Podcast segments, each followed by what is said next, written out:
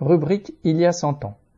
Italie, octobre 1922, La marche sur Rome, parodie de révolution et coup d'État.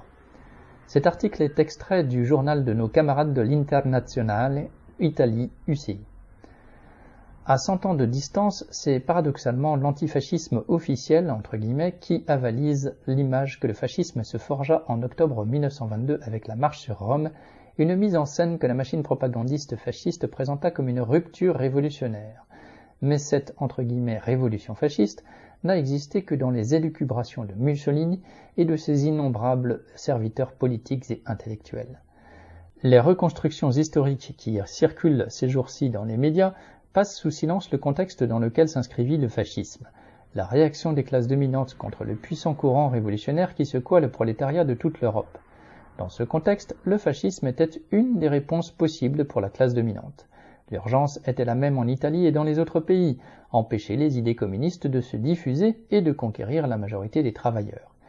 L'immense popularité de la révolution russe de 1917 augmentait le prestige de cette fraction du mouvement socialiste, minoritaire au début de la guerre, qui avait défendu, comme l'avait fait Lénine, les positions internationalistes et dénoncé le caractère impérialiste de la Première Guerre mondiale. Il fallait empêcher ces courants, qui allaient s'organiser en parti communiste, de gagner le cœur et l'esprit de la majorité des travailleurs. Sur cet objectif, tous les partis de la bourgeoisie étaient d'accord. La marche sur Rome couronnait deux années de violence des bandes fascistes contre les organisations ouvrières. Cette contre-révolution sociale était appuyée, organisée, financée par les classes précédentes contre un mouvement ouvrier qui se faisait de plus en plus menaçant, au point de remettre en cause les bases mêmes de l'organisation capitaliste. Ce n'est pas un hasard si la défaite du mouvement d'occupation des usines fin 1920 marqua le début de l'escalade des agressions fascistes. Les institutions de l'État libéral furent largement complices de ces violences. On peut en dire autant des hiérarchies catholiques. L'historien anglais John Whitham, dans un livre paru en 1977 consacré à l'histoire de l'armée italienne, écrit Les succès du fascisme en 1921-1922 ne sont pas un phénomène mystérieux, capitalistes et agrariens fournirent l'argent, mais comme le succès du fascisme dépendait essentiellement de la puissance de feu et de la mobilité, l'appui des autorités militaires fut d'une importance fondamentale. La contribution des autorités publiques, préfets, juges, police, consista en une neutralité bienveillante envers le fascisme. La décision de Giolitti d'inclure les fascistes dans son bloc national pour les élections de 1921, associée à l'appui tacite du Vatican à cette croisade antimarxiste, apportèrent à la violence fasciste une aura de respectabilité. On peut se faire une idée de la liberté d'action des fascistes en revenant en chiffres sur les exactions commises pour la seule année 1921. 17 journaux et typographies, 59 maisons du peuple, 119 bourses du travail, 107 coopératives, 83 ligues paysannes, 8 sociétés mutuelles, 141 sections socialistes et communistes, 100 cercles culturels, 10 bibliothèques populaires et théâtres, une université populaire, 28 syndicats ouvriers, 53 cercles ouvriers récréatifs. Un total de 726 sièges détruits, et on compta plusieurs centaines de morts parmi les militants du mouvement ouvrier.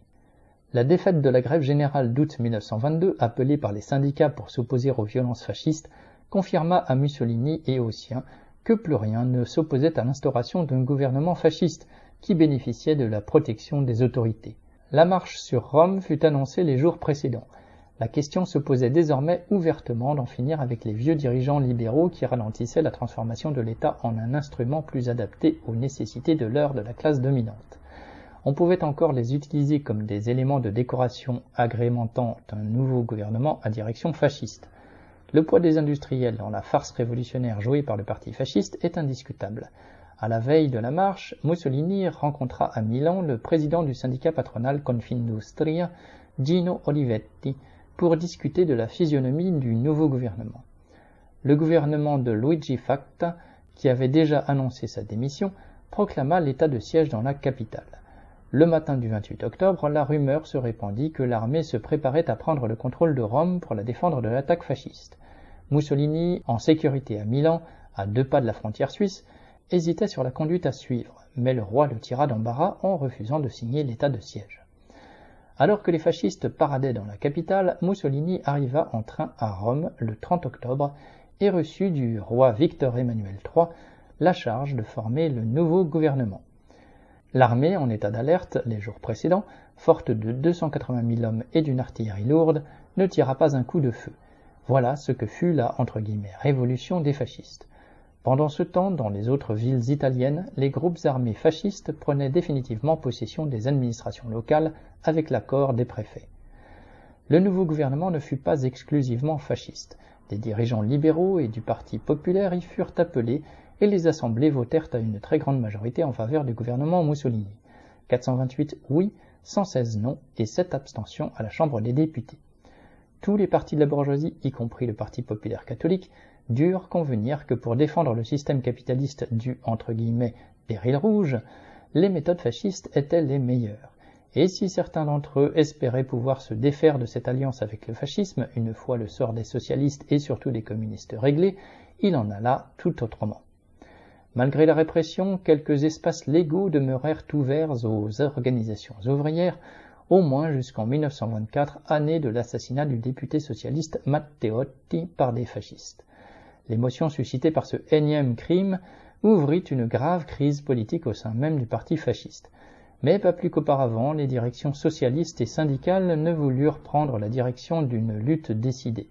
Les préjugés entre guillemets démocratiques le respect d'institutions pourtant ouvertement complices des assassins fascistes contribuèrent largement à désorienter et désarmer la classe ouvrière. Quant au jeune parti communiste, il n'avait ni la force ni l'influence pour changer significativement le rapport de force. Une fois surmontée la crise Matteotti, le gouvernement accéléra son évolution vers la forme dictatoriale avec les entre guillemets, lois fascistissimes prises entre 1925 et 1926. En même temps, Mussolini abandonna les slogans soi-disant révolutionnaires et les revendications républicaines, anticléricales et entre guillemets prolétariennes avec lesquelles il avait cherché à tromper les couches populaires les premières années du mouvement fasciste. Les dirigeants de la grande bourgeoisie, qui avaient autrefois soutenu avec conviction les institutions démocratiques, siégeaient désormais au Grand Conseil du fascisme, au Sénat et dans les différentes corporations et, pendant plus de vingt ans, le régime fasciste fut le plus fidèle et zélé serviteur de la grande bourgeoisie italienne. L'Internazionale